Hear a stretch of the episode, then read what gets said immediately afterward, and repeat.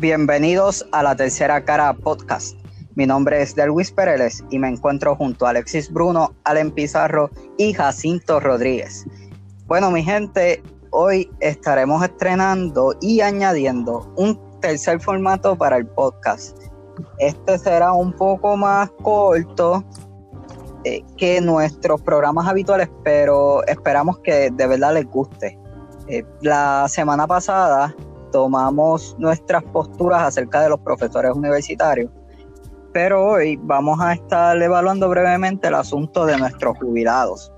Específicamente estaremos hablando acerca del proyecto de la Cámara 2434, 2434, cualquiera de los dos, o 2434, cualquiera de las tres formas que, que ustedes prefieran ¿verdad? Eh, utilizar para referirse a ella que esta se estaría convirtiendo en la ley por un, por un retiro digno de ser aprobada, obviamente, por la Cámara Legislativa.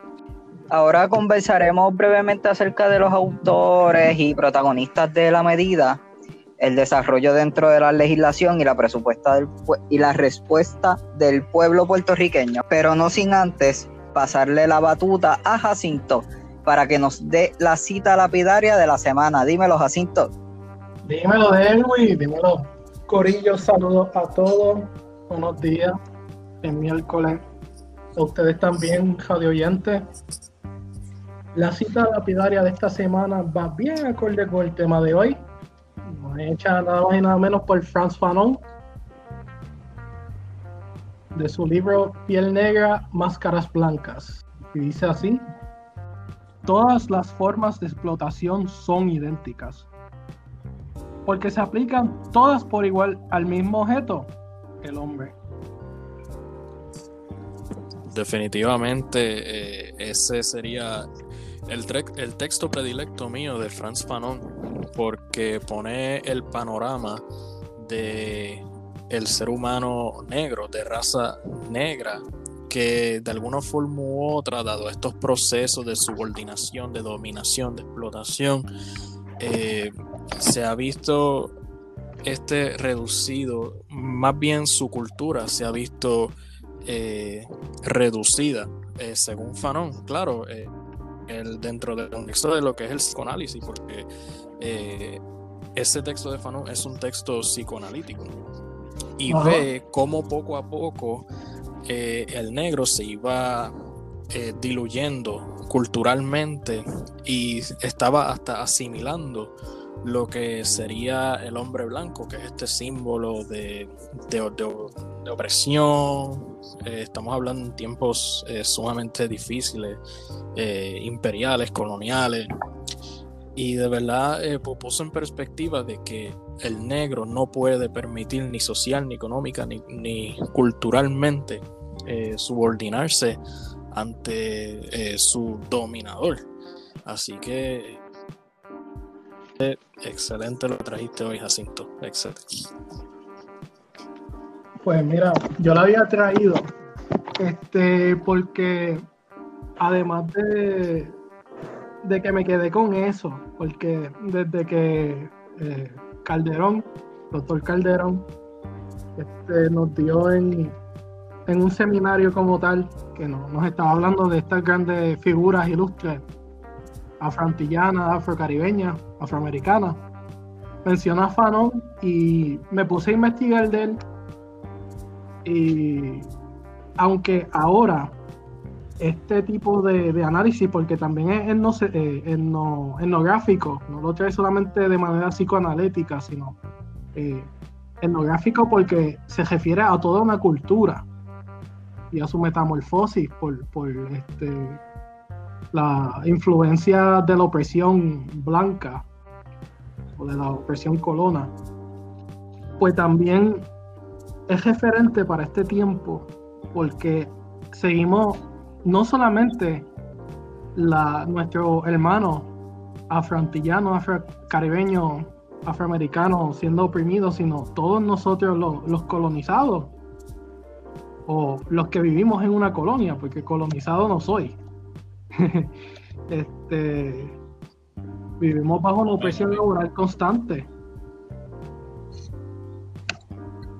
pues mira, yo, yo Jacinto, yo, me, yo, yo quería Qué bueno que, dijiste eso, porque yo no quería hablar de eso en el sentido de, de, pues que a veces a mí me da eh, un poco de, resentimiento el sacar eh, un poco de contexto, eh, a veces la cita, pero precisamente por esa línea que estás diciendo, este, y yéndome específicamente a la, la, parte en la que habla de todas las formas de explotación, este, que una forma de explotación actual es el sistema económico bajo la cual a las estratas obreras eh, se les explota su mano de obra y su capacidad productiva para pues eh, poder continuar manteniendo eh, esas estratas sociales más altas y pudientes eh, y el famoso 1% de la población o de las personas eh, que tienen las riquezas del resto del mundo, o sea, de todos los demás habitantes, ya desde la, desde la contemporaneidad se está haciendo alusión a este tipo de explotación como algo similar eh, a lo que es el sistema esclavista, eh, porque de igual modo se, explota a una población, a unas personas para sacarle su, para beneficio a coste de, de verdad, de, de, a veces hasta la misma hasta la misma vida de, los obreros que, que se fajan y que normalizan eh, ese sistema o se entiende como normal el tú tener que levantarte todos los días eh, a trabajar uno, dos, tres, hasta tres trabajos para poder para poder subsistir cuando realmente eso es un todo una forma de explotación. No, claro, y de hecho, eh, la forma, contextualizándolo en Puerto Rico, la forma de violencia más evidente hoy día es la Junta de Control Fiscal. Eh, y la forma de resistencia, precisamente, eh, que es el tema que vamos a estar tocando ahora, es el proyecto eh, de la Cámara 2434, ¿verdad? ¿Y qué es esto? Bueno, pues este proyecto de la Cámara este es uno donde grupos de pensionados y otros interesados han trabajado y que propone la ley para un retiro digno, que ya habíamos mencionado. Entre estos grupos se encuentran el Frente en Defensa de las Pensiones y Construyamos Otro Acuerdo y el Frente Ciudadano por la Auditoría de la Deuda. Cabe destacar que la raíz y causa principal de este proyecto es la aprobación del plan fiscal de la Junta la cual establece el recorte adicional de un 8.5% al retiro de los empleados públicos que reciban 1.200 dólares o más mensualmente. Esto equivale al recorte de pensiones de más de 68.470 puertorriqueños y puertorriqueñas. De ser aprobado, establecería una política pública de cero recortes a las pensiones y guiaría la negociación dentro del proceso de la reestructuración de la deuda relacionada con el sistema de retiro. ¿A qué me refiero específicamente? Bueno, que la autoridad, es decir, la obliga, este, este proyecto 2434 obliga a la Autoridad de Asesoría Financiera y Agencia Fiscal, mejor conocida como AFAF, promover la cancelación de deudas ilegales en el tribunal. Adicional, prohibiría al gobierno de Puerto Rico que dé paso al ajuste de deuda y reducción de pensamiento. Discúlpame, de pensiones. Así que podemos ver eh, que este proyecto beneficia pensionados actuales y garantiza pensiones de trabajadores activos. Incluso no solo, no solo evita recorte de pensiones, sino que también define y prioriza el pago de servicios esenciales por encima del pago de la deuda pública del país. Pues sí, Allen, y uno ya se imagina, ya uno tiene la idea clara de cómo fue que el pueblo eh, reaccionó ante esto antes de que la medida pasara por ya el, el Frente para la Defensa de las Pensiones. Si mal no recuerdo, estaba liderado por el proyecto eh, Lleguemos a un acuerdo o eh, construyamos otro acuerdo. Discúlpenme, ahora recordé la palabra correcta. Eh, de, igual, de igual manera estaba compuesto por la Federación de Pensionados y Jubilados de Puerto Rico, eh, la Federación de Maestros, la Central Puertorriqueña de Trabajadores, eh, entre otros grupos. Ah, claro, cabe mencionar el capítulo de jubilados del, de, del, profesionales de trabajos que eso sí eh, han vociferado a raíz de esto.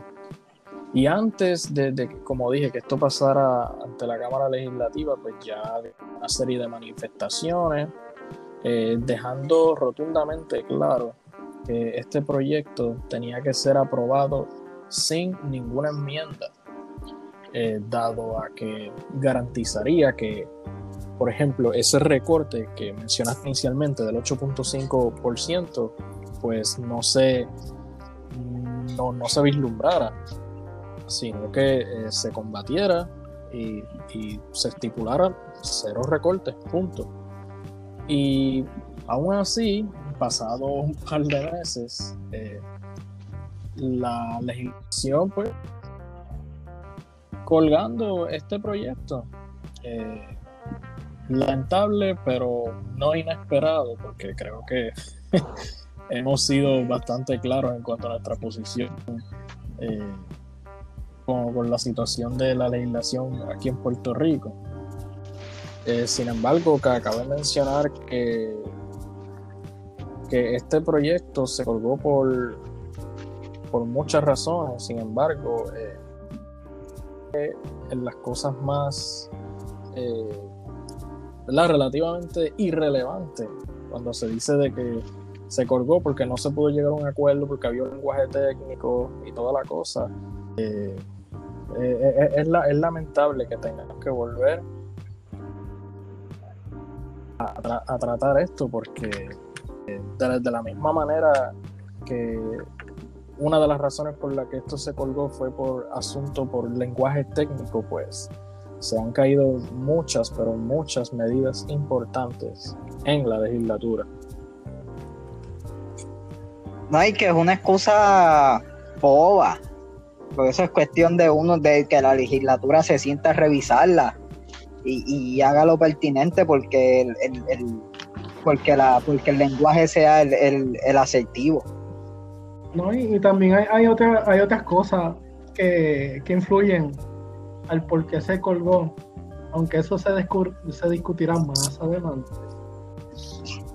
No, pues, pues, pues tú sabes que, pues antes de llegar ahí, ¿qué te parece, Allen, si nos tomamos un breakcito? Seguro, a nuestra audiencia, mira, no se nos vayan. Agarren los monchi, relájense y compartan el podcast que vamos para Ágora.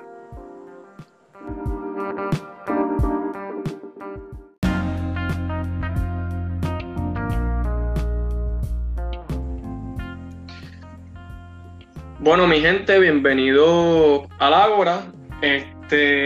Sé que en los últimos episodios hemos eh, discutido y hemos abierto este segmento, pero en esta ocasión pues le voy a dar una breve explicación del por qué se llamó el Ágora. Eh, cuando nosotros estábamos en el parto ¿verdad? de este nuevo programa académico, utilizábamos un espacio dentro del Departamento de Humanidades que se llama el Ágora. Aunque el agora originalmente era el espacio griego para filosofar, nuestro agora tiene un elemento coloquial y menos riguroso, aunque no está exento de discusiones de carácter intelectual. Una cosa es segura, el intercambio de ideas y perspectiva debe estar presente. Bueno, pues me gustaría comenzar este segmento eh, con la figura de Ismael Rivera, El 5 de octubre se estaba celebrando en Puerto Rico el natalicio de este gran músico puertorriqueño. el nacimiento, ¿verdad? Este, y la importancia de este sujeto en la música, en, el aspecto cultural de Puerto Rico, ¿verdad?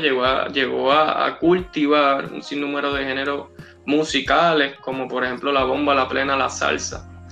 Y llegó a, impactar y a expandir, ¿verdad? Este, su música a través de Latinoamérica, a través de Estados Unidos, específicamente en Nueva York. Así que, mi gente, ¿qué me tienen que decir del sonero mayor?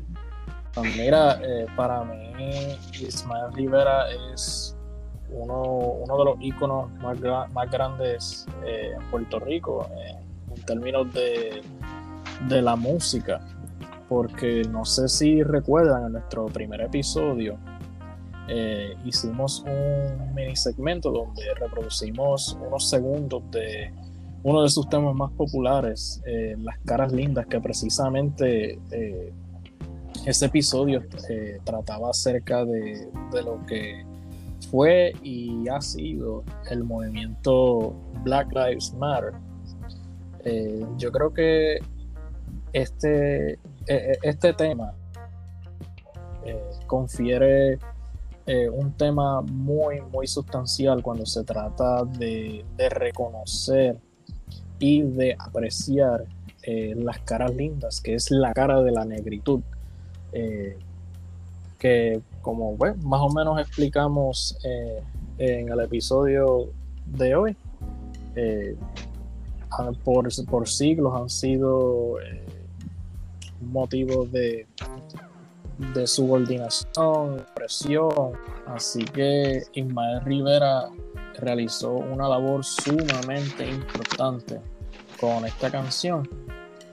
Así que eh, podemos también eh, decir que su interés por la música a temprana edad, pues yo cultivar precisamente eh, esta cultura y este, y, estos motivos para, resaltar eh, esa, realidad. Estoy muy contento por su contribución musical, que no, nos da tiempo para, para, abundar en ella eh, en este pequeño segmento, pero, pero sí hay que, hay, que volver a, encontrar a, este personaje y, examinar con, más cautela sus aportaciones. No, sí, claro, y, y verdad, eh, Ismael Rivera ha sido un personaje histórico de, muchas observaciones y de verdad de muchos señalamientos porque pues por un lado logró de algún modo eh, resaltar y, eh, la belleza de la belleza negra pero por otro lado, pues hay otras canciones dentro del conjunto del combo de Cortijo, eh, ¿verdad? Que son señaladas como racistas, eh, más eh, hay que entender el contexto histórico en el momento en el que, ¿verdad? Está la salsa, la salsa llega a su máximo momento de, exponencia, eh, donde pues la, realmente la verdad es que la sociedad estaba altamente racializada, continúa estando racializada, así que eh, es, muy bueno eh, recordar y, regresar a, a, Ismael porque, porque se puede ver se puede ver en él estas dos flechas o de, un lado social que influía, más Ismael no, no, no se dejaba llevar por la corriente, sino que, tiraba para atrás. Y,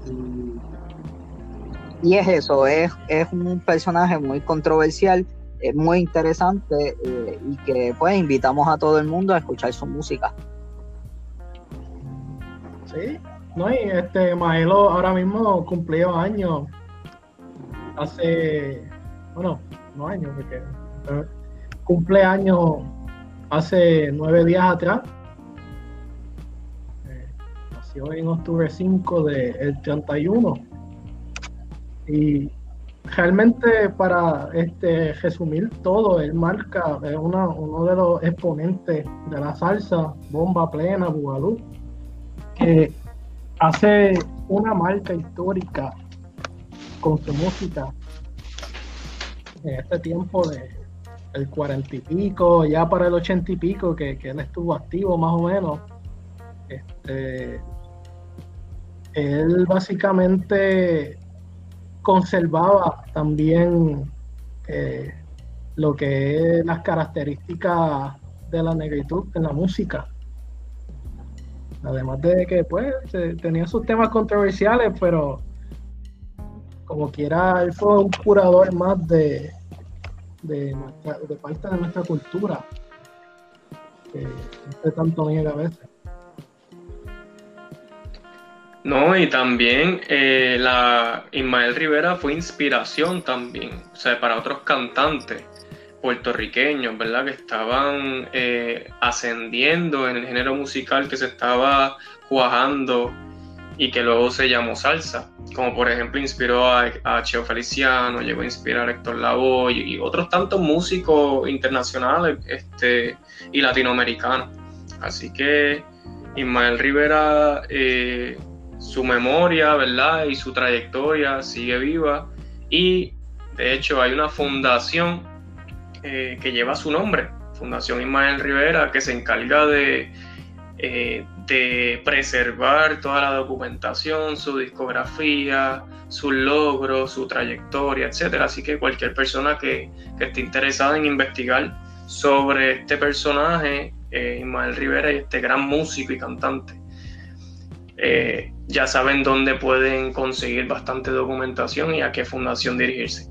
Así que nada, mi gente, esto ha sido todo por el segmento, en el segmento de Vamos para la Ágora y continuaremos con el tema principal, el retiro digno.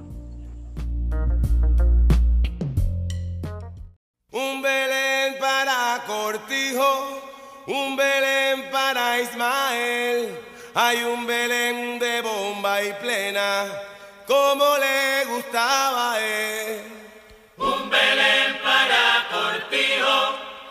Un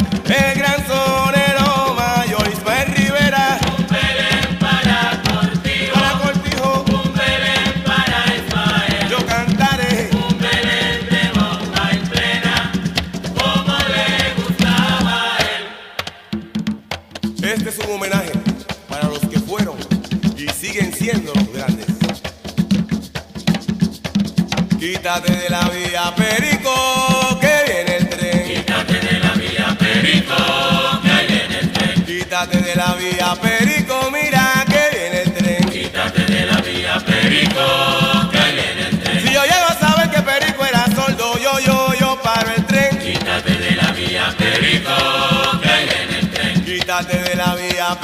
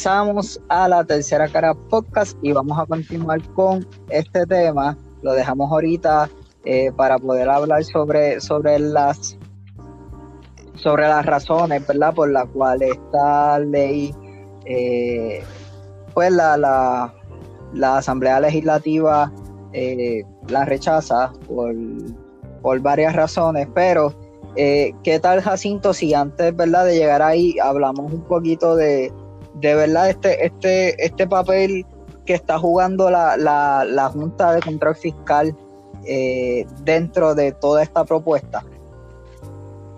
Claro, claro, mira, este, para empezar algo, para empezar con, con el tema, quiero traer que nosotros sí sabemos el mal que ha causado la Junta de Control Fiscal en algunas ocasiones, que han querido pues este, utilizar medidas para implementar cosas de su propia agenda, como lo fue una vez en el caso de la ley 80.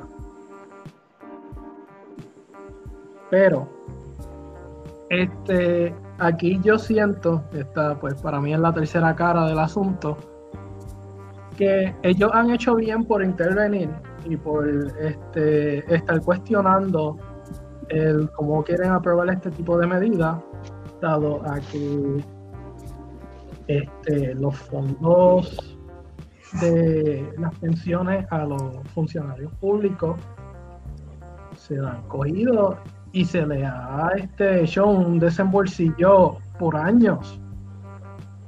Y cuando yo digo esto, me refiero a que se le ha cogido dinero a ese tipo de fondos para utilizarlo en otras cosas.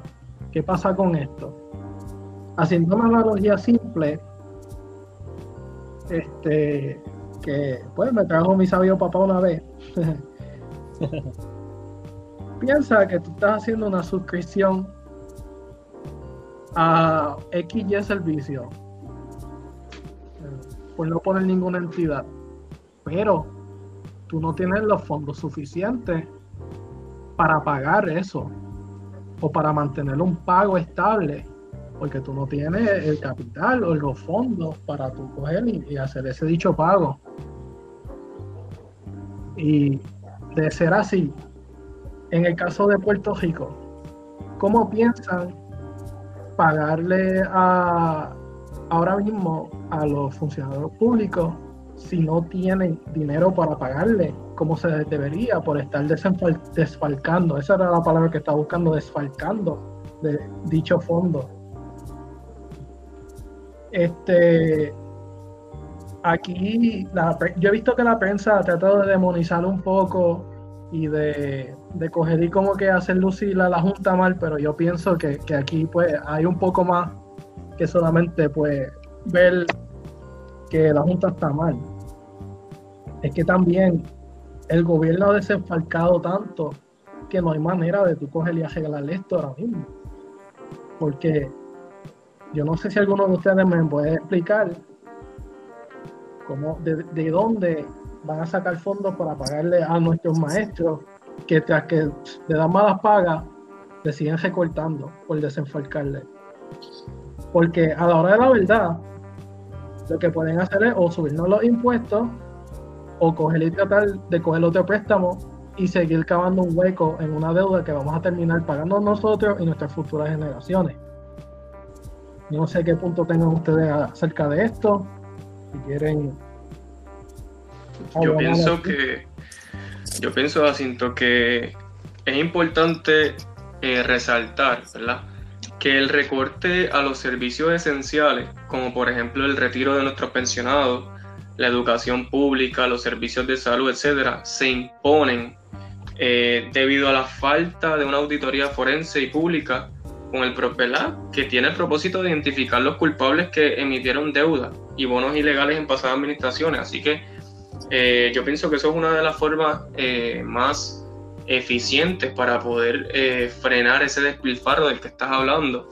Y otro elemento sumamente importante es eh, la falta de un Estado benefactor, ¿verdad? Que declare dichos servicios como esenciales. con la intención de proteger y garantizar un desarrollo social sostenible. O sea, nosotros, si ellos quieren que nosotros paguemos la deuda, cosa que no se debería hacer hasta tanto y en cuanto, hasta tanto y en cuanto no se audite, pues tienen que garantizar unos servicios esenciales. Porque si no, pues ¿cómo, cómo, ¿cómo la gente va a tener dinero para entonces pagar la deuda? Si no se desarrolla una sociedad sostenible, no va a haber dinero. Y si no, va a haber, y si no hay dinero, pues no se va a poder pagar la deuda. Así que yo pienso que, esas dos cosas, ¿verdad?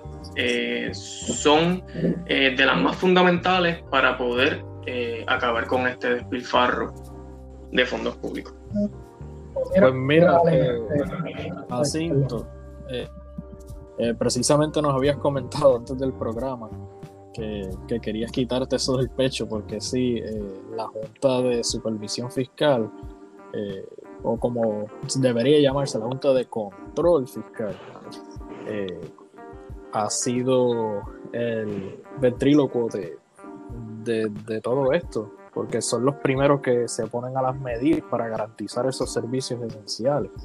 Y, por eso ahorita lo, dejé limitado a, a, la, a, la cuelga de, este proyecto por el lenguaje técnico. Sabemos que son eh, son varios factores de, carácter nefasto, pero yo creo que la Junta eh, juega un papel eh, mucho más grande de, lo que se puede eh, pensar cuando lo, ponemos en la, perspectiva del funcionamiento gubernamental.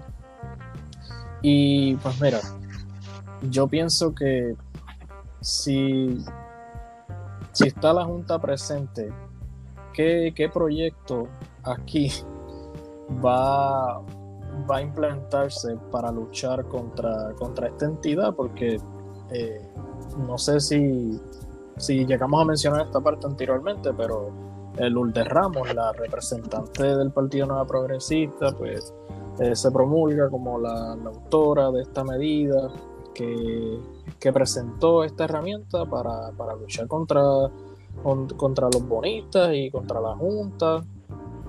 Pero la verdad es que el propósito de la Junta aquí es precisamente no garantizar eso, sino que permita que este gobierno promueva esa, esas permite esos recortes, permite eh, desmantelar esos servicios esenciales que que Allen acaba de mencionar, y no importa eh, qué, medida se presente, qué medida eh, se apruebe en cuanto a estos servicios esenciales, la austeridad de la Junta de Control Fiscal, eh, si, va a ser un pare, siempre va a ser un pare, lamentablemente. Y, ¿verdad? lo, sobre lo que Allen mencionó de, la deuda, que no se ha auditado, pues eso es otro factor facilitador para que estas acciones continúen eh, produciéndose. Y, claro, eh, hablamos de una deuda que, es ilegal, punto, y que eh, en principio, si se evalúa, es para identificar quiénes son los responsables de, ¿verdad? Para este desastre pero no necesariamente para pagarlo. No, eso es, eh, no es ilegal, pero es impagable. Es impagable porque es ilegal. me hice entender, pero yo mismo me entendí. Espero que la audiencia pueda, pueda entender. no, te, claro. Sí, sí, yo entiendo que, te expresaste bien. Y nada, voy a decir algo bastante breve. Eh, yo en parte estoy eh, muy de acuerdo con, ¿verdad? con las expresiones de Allen, eh, de que estos son unas medidas ¿verdad? que se, que se, utilizan para, para, para de algún modo salvaguardar estos servicios esenciales que son derechos constitucionales.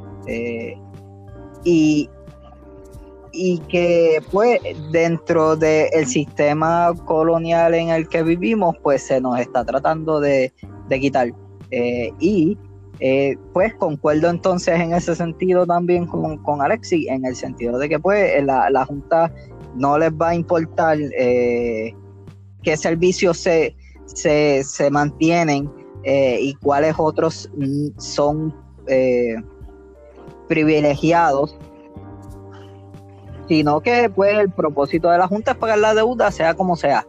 Eh, y pues ellos van a hacer su trabajo. no esperemos que, ellos hagan otra cosa. Ahí pues recuerdo cuando dijiste que pues no, no es sorprenderte, Alexis, que habías dicho que pues algo triste, pero no nos sorprende.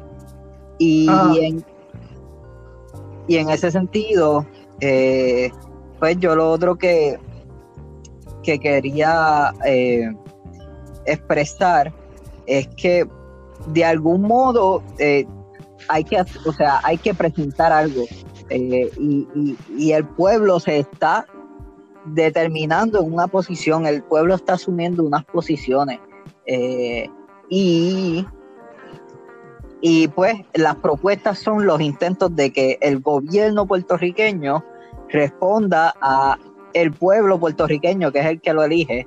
Eh, aunque obviamente volvemos otra vez a el tema que tocamos hace poquito en uno de los episodios, eh, que era la educación política, ¿verdad? Donde pues no, no hay tal cosa como una soberanía. Eh, no, no, nosotros no somos los que mandamos.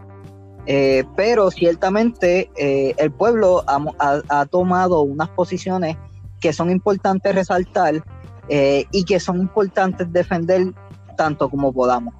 Mira, Derwick, mala mía que, vaya a extenderle este punto un poco, pero es que es un poco necesario para, pues, por lo menos los jóvenes adultos que nos escuchan, que están entrando ahora a lo que es llenar un 401k o son jóvenes jóvenes maestros que están empezando ahora con su carrera docente y como que no, no hayan visto este panorama antes, pero esto de los retiros no viene de ahora. Que el punto que quería traer al principio es que esto es a colisión de tanto tiempo que se ha aplazado el resolver este problema porque ahora mismo los funcionarios cuentan con el dinero que haya abonado a su pensión, más un poco más que se supone que se le dé de parte del gobierno.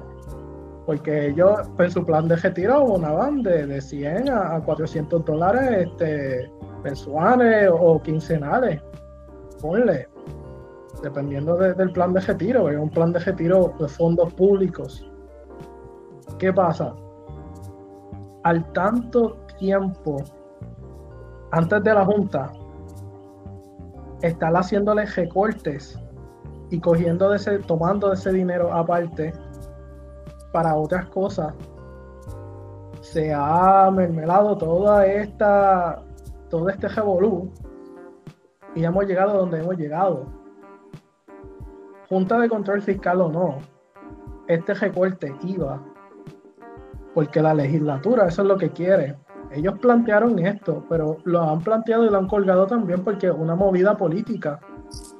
El año fiscal se está acabando y necesitan gente que, que estén amordazada y digan, mira, pues me están prometiendo esto, si yo voto por esta persona, pues quizás se los dé. Ese es otro factor. Es básicamente un juego de explotación y miedo, porque te juegan con las habichuelas y después te las prometen. No cabe duda de eso, Jacinto. Eh, y, y, remontando lo tuyo y lo de Delwis, eh, importante destacar como, como, como este compañero de que aquí el pueblo se ha levantado y se tiene que continuar levantando aún más para luchar por lo que le corresponde. Eh, seas tú que estés en ese asunto o no, eh, nuestros pensionados, nuestros jubilados eh, merecen una vida digna. siempre, no estamos hablando de, que se, gane la vida mientras está trabajando, se, se la, o sea, se la ganó. Y eso le corresponde y punto. Pero pues, como mencioné ahorita, la, la, Junta de Control Fiscal pues juega un papel enorme en esto. Y yo creo que nosotros nos no hemos eh, limitado, o bueno, no limitado, sino no hemos eh, profundizado muchísimo más de lo que podemos, porque aquí todos hemos leído la ley promesa, la hemos estudiado y es inevitable que eh, dedicamos un episodio a eso y yo estoy eh, muy entusiasmado porque ese día eventualmente venga. Eh, claro, todo lo que se ha obtenido aquí como derecho humano, como ha sido producto de un pueblo que en varias ocasiones le hemos visto que tiene la capacidad de defenderse organizado y disciplinadamente no es porque el gobierno ha entrado en comparecencia necesariamente y, quiere asegurarse de hacer cumplir esas necesidades y esos pedidos del pueblo. Están ahí porque el pueblo ha dicho esto va y esto va sobre mi cadáver. Eh, pero sí, pero, pero definitivamente eh, hay que continuar levantándose. Y bueno, hasta aquí todo por hoy. Nosotros, ¿verdad? No queremos quedarnos sin que ustedes pues nos den sus opiniones. Y para eso tengo a Alexia. Alexi, tiranos las redes sociales. Claro que sí, Delvis. Pero antes de eso, eh, quisiera que también la audiencia comentara sobre este tercer formato que hemos implementado de episodios un poquito más cortos. Claro, eh, que hacemos esto con la intención de de intentar de, diversificar y mantenerlo interesante, pero si ustedes tienen sugerencias, eh, en toda la confianza nos pueden hacer llegar dichas sugerencias. Eh, pronto, muy pronto, estaremos eh, llegando a más plataformas, quizás a tu plataforma favorita. Y puede ser o no que desde ya puedas encontrar algo. Así que nos dejan saber en las redes. Que de hecho, recuerden que nos pueden seguir en Twitter, Facebook e Instagram como La Tercera Cara PR, todo en minúscula, todo seguidito, para enterarte sobre las noticias, temas, actividades y actualizaciones sobre todo lo que en La Tercera Cara. Eso es La Tercera Cara PR. Así que ya saben, mi gente, los queremos un montón. Nosotros estamos muy agradecidos de su apoyo constante eh, que tenemos fans fieles que siempre han estado ahí, tenemos fans que, que, nuevos que nos, nos dejan saber ¿verdad? sus opiniones y nosotros las valoramos un montón. Así que, gente, nos veremos en la próxima.